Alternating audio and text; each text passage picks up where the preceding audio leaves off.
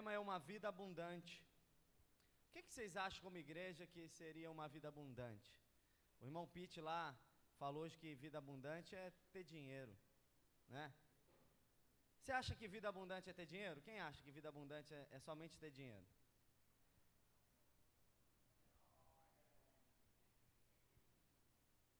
Existe um ditado aí que diz que dinheiro, como é que se diz? Dinheiro o quê? Dinheiro não traz felicidade. O, que o dinheiro que é a raiz de tudo? Quem já teve problema com alguém por causa de dinheiro aí? Oi? Tá tendo? Quem ainda tem? Muita coisa, né? Quem tem problema com dinheiro aí, por causa do dinheiro aí? Quem precisa de dinheiro aí? Tem gente que levantou quase os dois braços, duas pernas. Amém? Eu quero compartilhar um pouco aqui. Pastor Assis me deu 15 minutos para pregar. Se Deus permitir, eu vou pregar. É, abre comigo em João 10, 10. A gente decifrar um pouquinho sobre isso, entender e viver essa vida abundante. Amém? Diz assim, João 10, 10. O ladrão vem apenas para roubar, matar e. Eu vim para. E tenham. Em algumas versões abundante, em outras versões plenamente. Que poderoso isso aqui, né? Olha o que Jesus está dizendo: o diabo, o ladrão, ele veio somente para roubar, matar e destruir. Mas Cristo Jesus, o nosso Senhor, aquele que nós cremos, ele veio para nos dar vida e vida em abundância. Quem está vivendo uma vida em abundância aí? Glória a Deus, três irmãs aqui, quatro, cinco, amém? Vamos entender um pouco mais sobre isso? O que Jesus nos, no, nos, nos ensinou, que Ele veio nos entregar? Abre comigo Lucas 6, 38 para a gente entender algumas coisas sobre viver uma vida abundante. Diz assim: dele e lhe será dado. Uma boa medida, calcada, sacudida e transbordante será dada a vocês, pois a medida que usarem também será usada para medir vocês. Agora, vem num versículo antes, 37. Diz assim, ó: Não julguem e vocês não não condenem e não serão perdoem e serão quero que a gente entenda uma coisa sobre uma vida abundante que está muito relacionado a também ter uma boa colheita. Só que o que Jesus está a todo momento dizendo inclusive nesses versículos que nós lemos agora, é que existe uma proporção de medida daquilo que você entrega para aquilo que você recebe, daquilo que você faz para aquilo que você vai receber. Ele está dando uma comparação, dizendo que se você perdoar, será perdoado, que se você é, não julgar, você não vai ser julgado. Se você não condenar, você não será condenado. Ou seja, com a mesma medida que você semeia, serão as medidas que você colherá. O que eu quero falar um pouco nessa noite é que nós somos especialistas em querer boa colheita. Nós somos especialistas em buscar. Nós somos especialistas. Se hoje fosse um, uma conferência profética e nós anunciarmos que ia haver profecia, que ia haver milagre, que ia haver transbordar, que ia haver cura. Isso aqui ia estar cheio ou não ia estar? Porque nós somos muito bons em receber. Nós somos muito bons em querer ter boa colheita. Nós somos especialistas em jejuar para receber. Nós fazemos é, é, pactos, alianças, vamos sete vezes no monte, é, é, bebemos a água ungida para receber, para sair daqui. Nós somos especialistas em querer receber. Pode ser a conferência que for, se você achar que vai receber algo, você vai. Não estou falando mal de conferência, isso é bom, é instrução, muita coisa. Mas uma coisa que a gente tem que atentar na Bíblia, que toda colheita está relacionada à semeadura. Toda colheita está relacionada à semeadura. Porque Deus, Ele não quebra a palavra. Ele é um Deus de princípio. Então você não vai ver alguém que semeou coisas ruins colher coisas boas.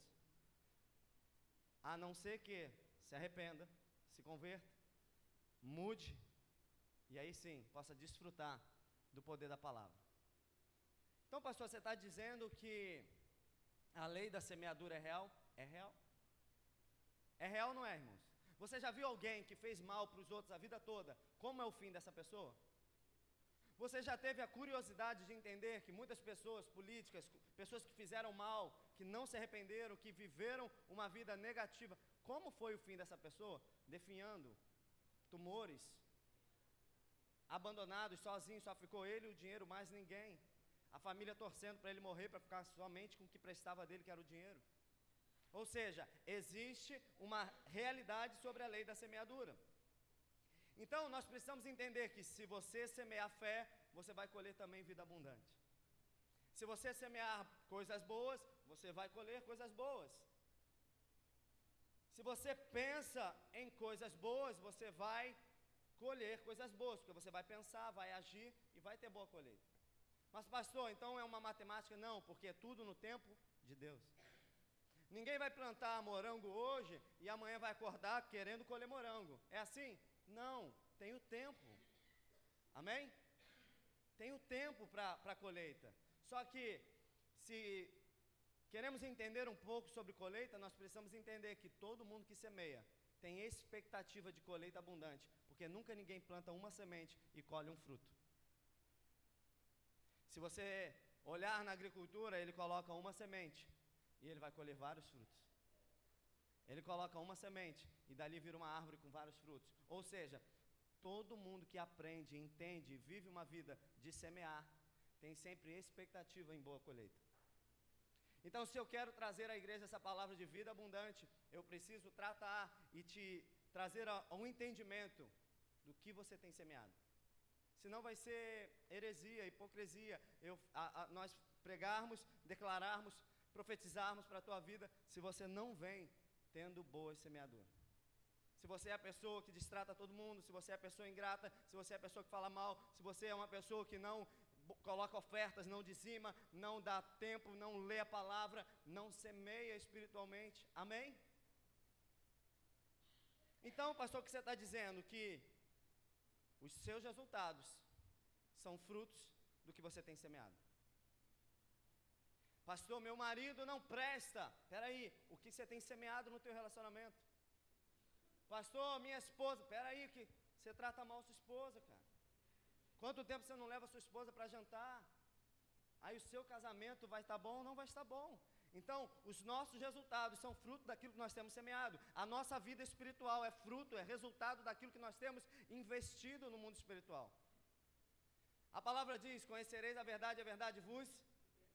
Por que tem muita gente aprisionada, sem entendimento? Porque não está investindo em instrução, não está semeando, buscando conhecimento, buscando instrução, tempo com Deus. Quanto tempo você não tem um tempo com Deus?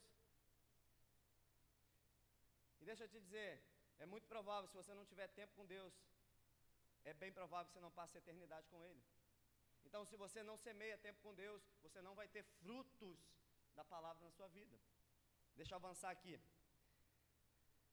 Eu quero falar cinco coisas rápido sobre o que não pode fazer parte de quem quer viver uma vida abundante. Amém? Nós vamos entender o que é uma vida abundante, nós vamos entender o que não é uma vida abundante, nós vamos entender agora o que não pode fazer parte da minha vida se eu decido viver uma vida abundante. Primeiro, alguém que decide ter uma vida abundante, ele não pode ter falta de perdão dentro de si. Por quê? Porque o perdão produz, ele é uma raiz de amargura. Então, se você tem raiz de amargura por não perdoar alguém, pastor, mas é imperdoável. Então, se você quer ter uma vida abundante, você tem que passar por cima disso e decidir, não é ser amiguinho da pessoa de volta, não, não é trazer para o teu convívio de volta, não, é decidir ser feliz e perdoar para você viver uma vida abundante. Alguém está entendendo isso aqui? Tenho falado sobre isso. O perdão não é um sentimento, o perdão é uma decisão inteligente de quem quer viver um futuro feliz de paz e de esperança. Tem gente que está com a mágoa, não vou perdoar, pastor. Beleza. A pessoa está avançando, a pessoa está crescendo, a pessoa está até sendo feliz e você está com aquilo ali. Você está bebendo veneno. Então, se eu quero viver uma vida abundante, eu preciso liberar perdão. Ela merecia o perdão? Não. Você merecia perdão de Cristo? Você merecia perdão de Deus? Quem já errou aqui? Quem já errou aqui e acha que não mereceu perdão pelo que errou? Amém? Mas o que, que nós temos? Graça, misericórdia. Ele nos perdoou. Amém? Então, se ele nos perdoou, quem somos nós para dizer que é fulano não merece perdão? Então, o primeiro ponto, falta de perdão não pode existir na vida de quem quer viver uma vida abundante. Segundo, egoísmo. A pessoa egoísta, ela não vai viver uma vida abundante. Por quê? Porque ela pensa nela. E para viver uma vida abundante, eu tenho que pensar no próximo, eu tenho que pensar em transbordar, eu tenho que pensar em como entregar, eu tenho que pensar como ajudar, eu tenho que pensar em como eu vou fazer mais pelo próximo e pelo reino. O egoísta nunca vai ter uma vida abundante. E nós vamos entender isso. Vida abundante não é riqueza. Tem muita gente egoísta rica. E a única coisa que ela conseguiu foi o dinheiro. A única coisa que ela conseguiu foi o dinheiro. Então você nunca vai ver um egoísta vivendo uma vida abundante. Amém? Segundo, terceiro, avareza. A pessoa que tem esse espírito de avareza nunca vai viver uma vida abundante. Porque ele está sempre preocupado com o que vão tirar dele. Ele está sempre preocupado se vai sobrar ou não. Ele está sempre preocupado. Ele só entrega algo quando sobra. Ele só entrega migalha. Ele nunca é transbordante. Ele nunca está pensando em como deixar algo em alguém. Eu, eu estava embarcando ainda há pouco, ainda pouco não, ontem, ontem, para BH, sentei no voo, comecei a pensar sobre problemas financeiros. Quem tem problema financeiro aqui? Dá um glória aí se teu problema é forte mesmo. Tem gente até rodou aqui, ó. E eu estava pensando sobre alguns desafios financeiros da igreja, da casa, do recreio, daqui, muitos que a gente está vivendo. O pastor está vivendo, estamos. Irmãos, nós abrimos uma igreja, fizemos uma obra de um ano em dois meses. Sem recursos, sem empréstimo do banco. Amém? Pela fé. Loucura. Mas nessa loucura, todos os cultos, dezenas de vidas estão aceitando Jesus. Nós tivemos um casal hoje lá que aceitou Jesus, eram da Macumba. A filha estava sem falar com a filha quanto tempo? 20 anos sem falar com a filha. Hoje a filha foi, estão fazendo as pazes, se abraçaram. Amém? E eu estava pensando nisso no voo, e aí naquela, naquele procedimento antes de decolar, ainda chegando passageiro, uma irmã manda uma mensagem, pastor, entra junto comigo nesse desafio, tal, tal, tem uma pessoa assim, uma criança precisa disso, precisa disso, é X coisa para internar. Eu nem li direito, cara.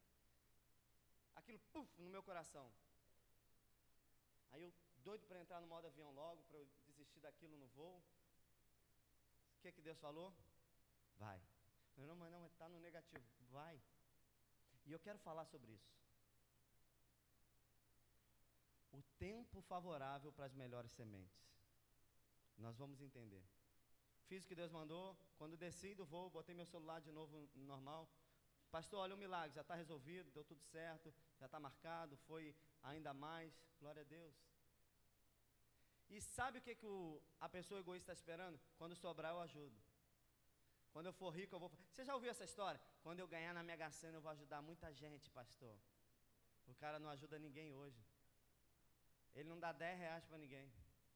Ele não entrega uma quentinha. Vai ajudar alguém? Não vai por quê? Porque o dinheiro ele não muda ninguém. Ele só potencializa quem a pessoa é. Se a pessoa for humilde com dinheiro, ela vai ser mais humilde ainda.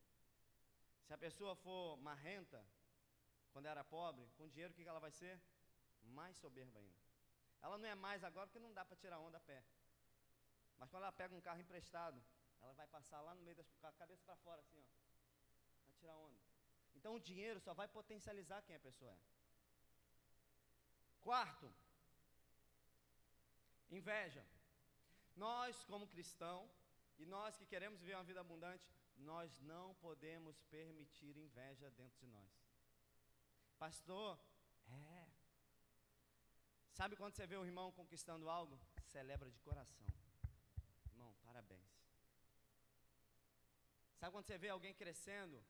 Não fala assim, ah, foi roubando. Não fala que está. Não, não, não. Irmãos, glória a Deus. Estou orando por você, que Deus te abençoe, estou feliz com a tua vitória. Amém, irmãos?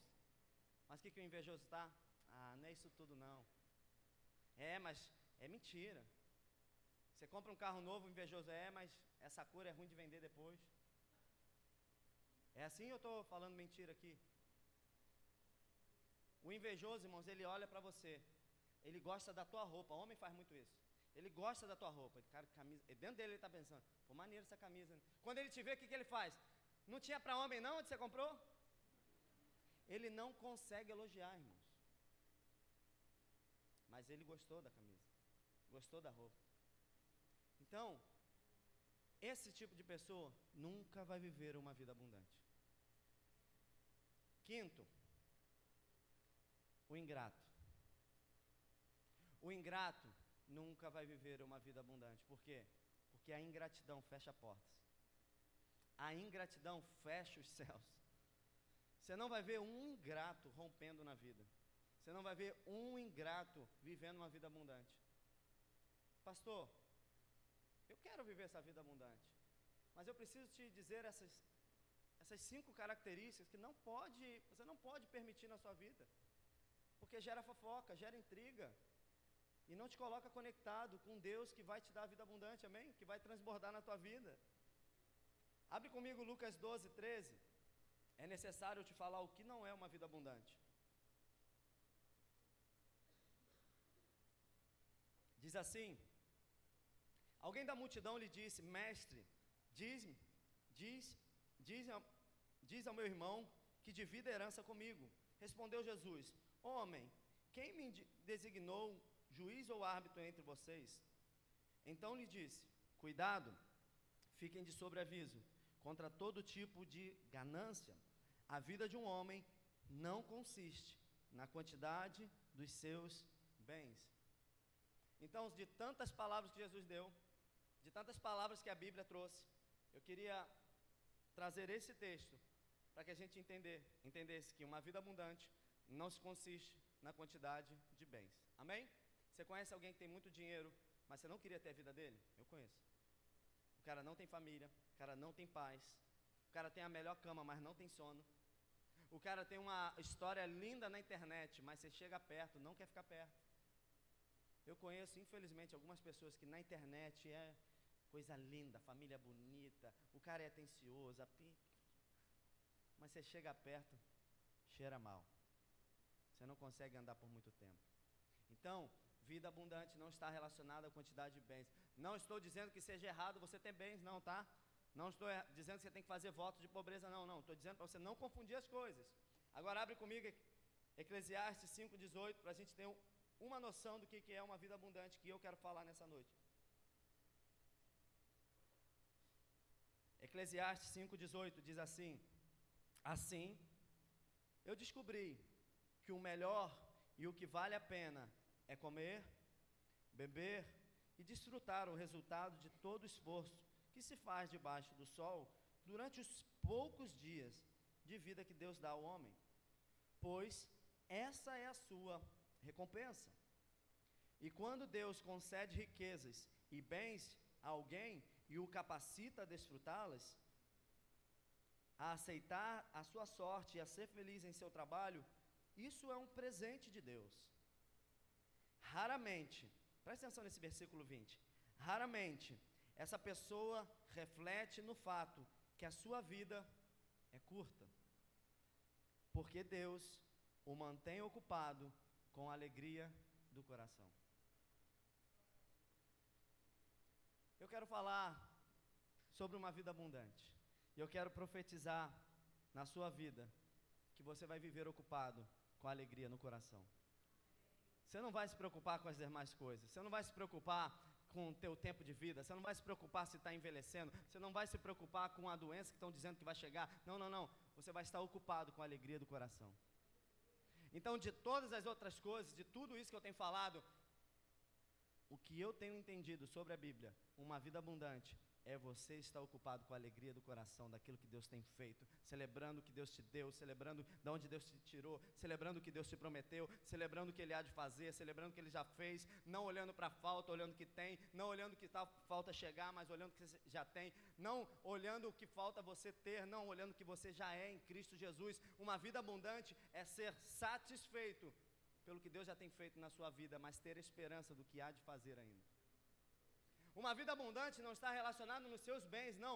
Uma vida abundante está relacionada a você ter convicção que Deus tem me dado o suficiente para eu viver com alegria no coração. Deus tem me dado o suficiente para eu viver com alegria e com esperança do que Ele há de fazer ainda na minha história. Abre comigo Filipenses 4:11. Eu quero acrescentar algo. Diz assim: não estou dizendo isso porque esteja necessitado, pois, como é que está aí na sua? Pois aprendi a adaptar-me a toda e qualquer circunstância. Sei o que é passar necessidade, sei o que é ter fartura. Aprendi o segredo de viver contente em toda e qualquer situação, seja bem alimentado, seja com fome, tendo muito ou passando necessidade. Tudo posso. Nós frisamos muito nesse final. Tudo posso naquele que me fortalece. Só que nós não observamos lá em cima. Abre lá. Os primeiros versículos que a gente leu agora. Por favor. Filipenses 4:11. O que está dizendo aqui? Pois, pois, ele nasceu sabendo? Foi uma graça de Deus na vida dele? Foi algo? Não. Aprendi. Se você quer ter uma vida abundante, você precisa aprender a ser satisfeito em toda e qualquer circunstância que a vida te permitir viver e que Deus te conceder. Pastor, isso é difícil, é difícil. Por isso que ele está frisando duas vezes: aprendi. Não é de nascença, não é natural na vida do homem. Eu preciso aprender adaptar-me em toda e qualquer circunstância. Por que, que eu estou te falando isso? Tem gente que só é crente quando as coisas estão bem. Tem gente que só é crente quando o negócio está muito ruim. Tem gente que só para para falar de Deus quando o negócio está bom. Tem gente que quer uma oportunidade para reclamar do que está ruim. Eu quero te dizer: se você quer ter uma vida plena, uma vida abundante, você precisa aprender a estar satisfeito em toda e qualquer circunstância. Isso é ter uma vida plena. Porque eu creio que a minha vida está nas mãos de Deus. Eu creio no que eu tenho semeado. Eu sei quantas vezes eu tenho semeado. E eu sei o poder que Deus vai ter nas minhas colheitas. Isso estar satisfeito em qualquer circunstância. Pastor, mas é difícil. Precisamos aprender. Precisamos aprender. Uma vida abundante também é como lemos aqui no final: é crer que Deus tem poder em todas as coisas. Sabemos que tudo posso naquele que me fortalece. Uma vida abundante é você crer que Cristo te fortalece para você passar por todas as circunstâncias. Tem alguém passando por processos difíceis? Sim. Tem alguém passando por processos de luto? Temos aqui nosso irmão Lucas. Mas o que, que ele falou aqui? Que Deus fortaleceu ele. O que, que ele veio fazer aqui? Contar um testemunho. Sabe o que, que é isso? É aprender Deus está conosco em todas as circunstâncias. E se Ele está comigo, eu posso todas as coisas. Se Ele está comigo, eu posso todas as coisas. E se eu posso todas as coisas, porque Cristo está comigo, eu já aprendi o que é ter uma vida abundante. Ter uma vida abundante é não ser direcionado pelo que falam, pela moda, pelo que dizem, pelo que te apontam, pelo que te acusam, pelo diagnóstico. Não, não. Eu sou direcionado pelo que a palavra diz, pelo que Deus diz para mim. Isso é ter uma vida abundante. É você, no meio de um problema, você trazer a paz que excede todo entendimento, que é Jesus Cristo. No meio de uma batalha, você está em paz. Por quê? Porque temos a Cristo. Vamos avançar aqui.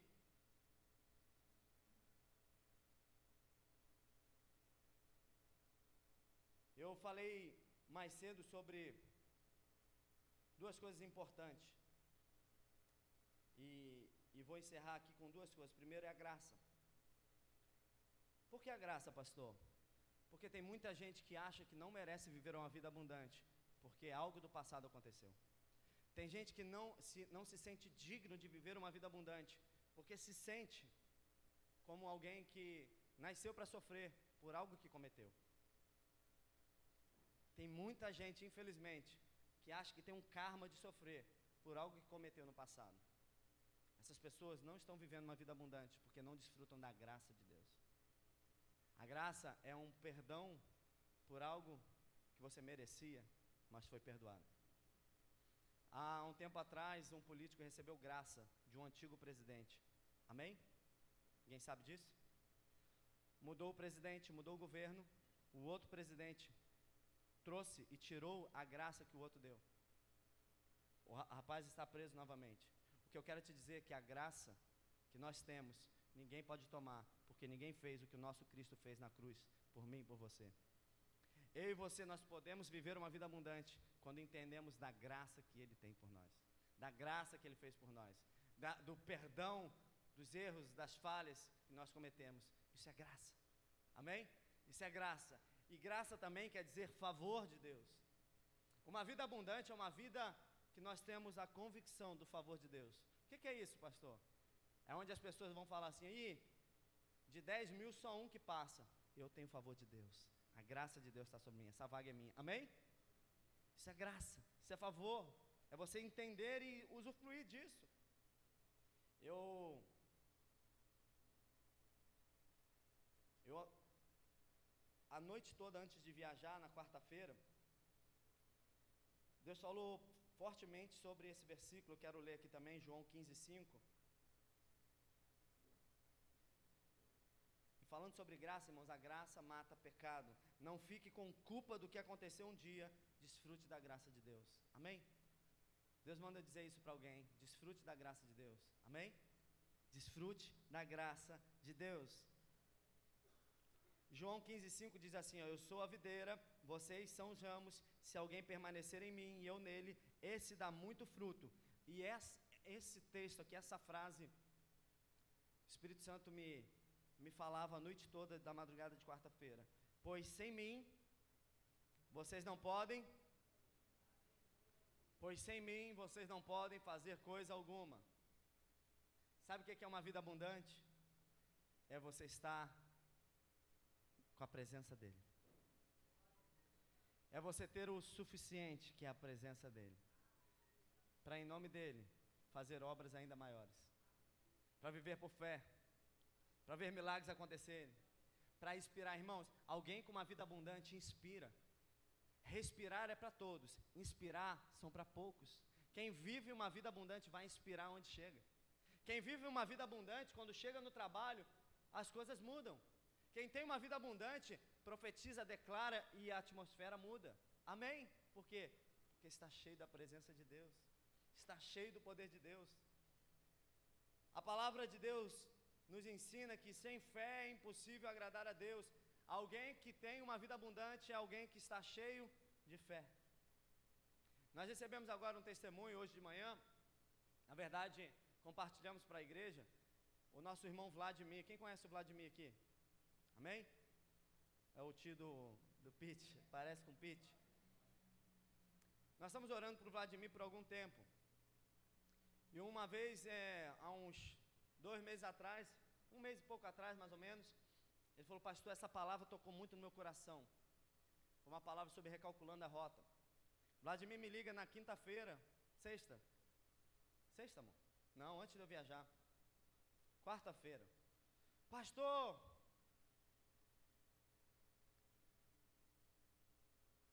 Saiu hoje no Diário Oficial.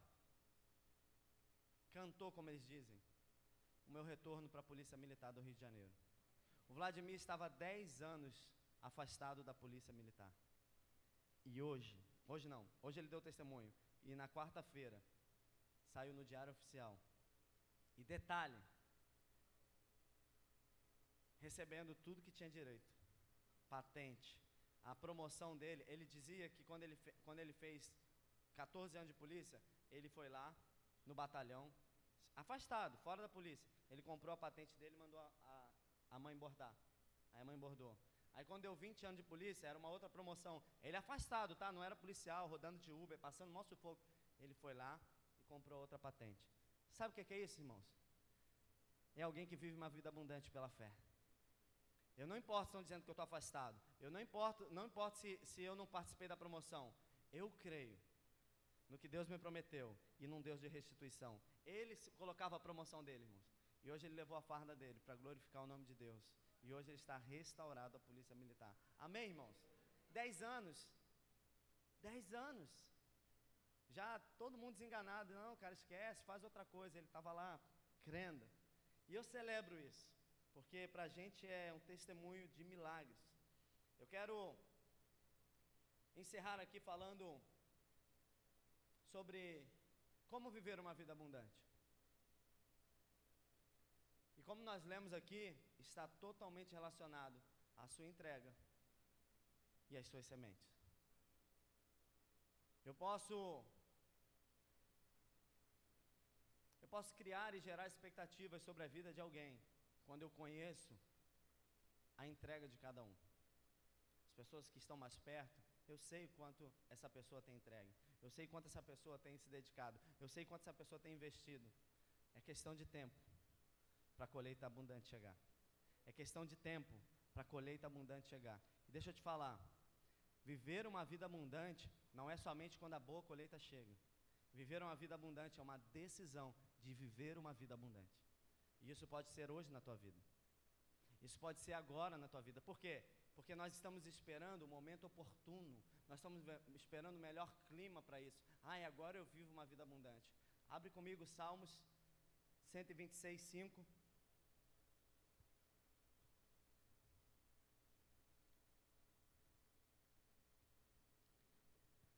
Salmos 126, 5.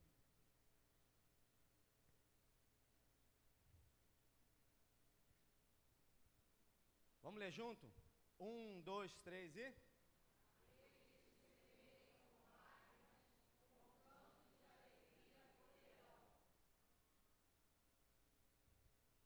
Aqueles que semeiam com? O tempo era bom para semear? Era bom o tempo ali para semear? Será que era um tempo de dor? Será que era um tempo de necessidade? Será que era um tempo de sofrimento? Será que era um tempo difícil? O que está dizendo aqui? Aqueles que semeiam com lágrimas.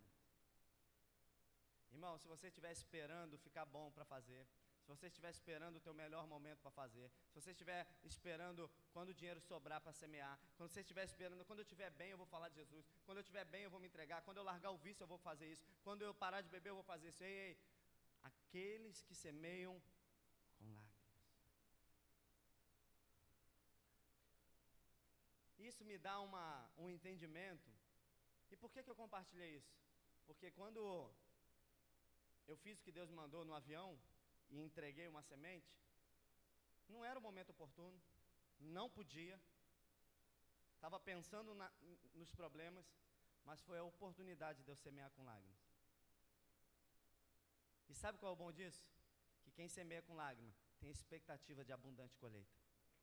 Quem semeia com lágrimas tem esperança e expectativa que a colheita vai ser com cânticos de alegria.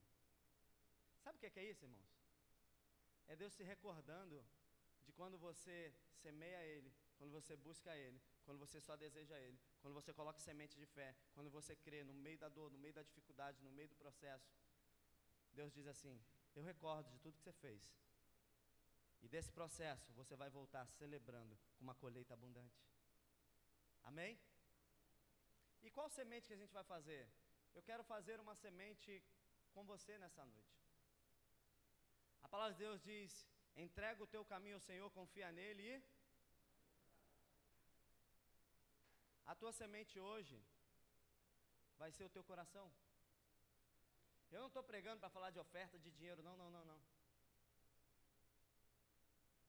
Eu creio que Deus te trouxe aqui nessa noite para mudar a tua vida e fazer você ter esperança de um futuro.